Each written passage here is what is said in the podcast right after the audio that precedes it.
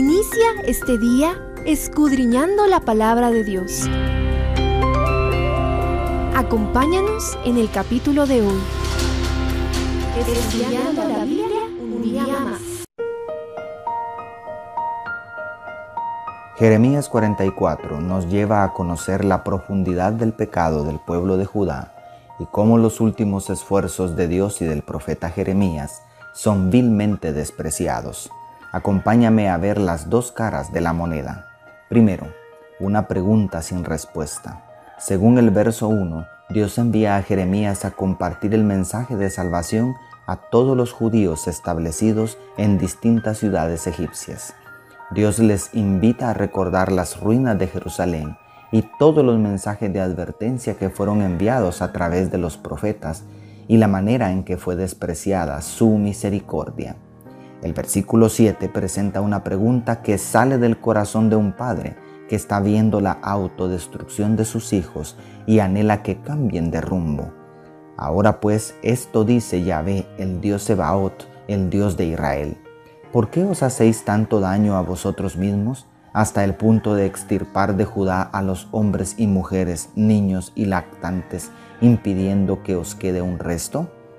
Esta pregunta sigue vigente hasta nuestros días. ¿Por qué nos gusta hacernos daño? ¿Por qué somos capaces de destruir una familia y autodestruirnos a cambio de cinco minutos de placer?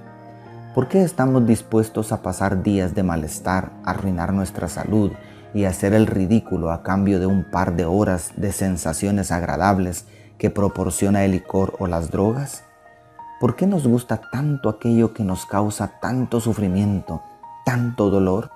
Hasta ahora, ningún pecado que yo haya cometido me ha dado siquiera una pizca de felicidad verdadera. El pecado es la más grande estafa que podemos cometer en contra de nosotros mismos.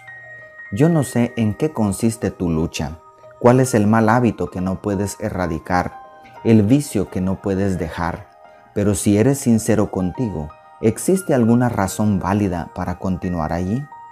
Segundo, una obstinada respuesta.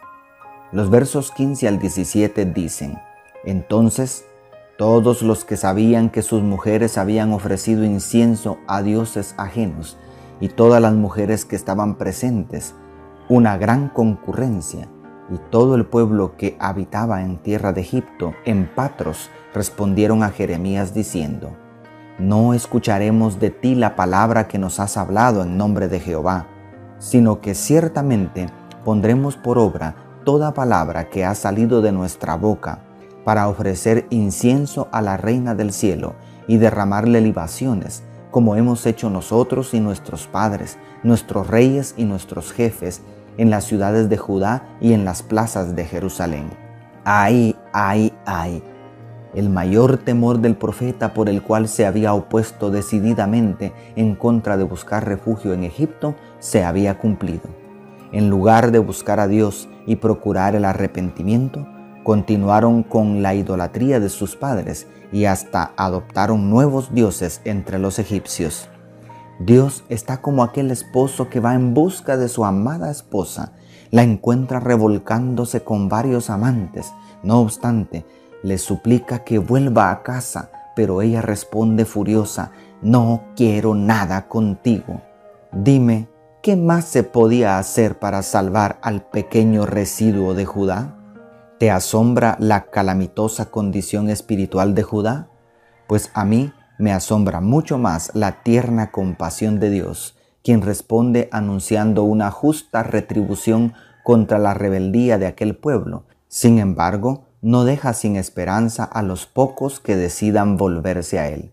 El verso 28 declara al respecto, Tan solo unos pocos lograrán escapar de la espada y regresar a Judá. Entonces todo el resto de Judá que se fue a vivir a Egipto sabrá si se cumple mi palabra o la de ellos, declara el verso 28 en la nueva versión internacional. ¿No te parece que vale la pena desprenderse del pecado y correr con todas las fuerzas hacia los brazos de Jesús?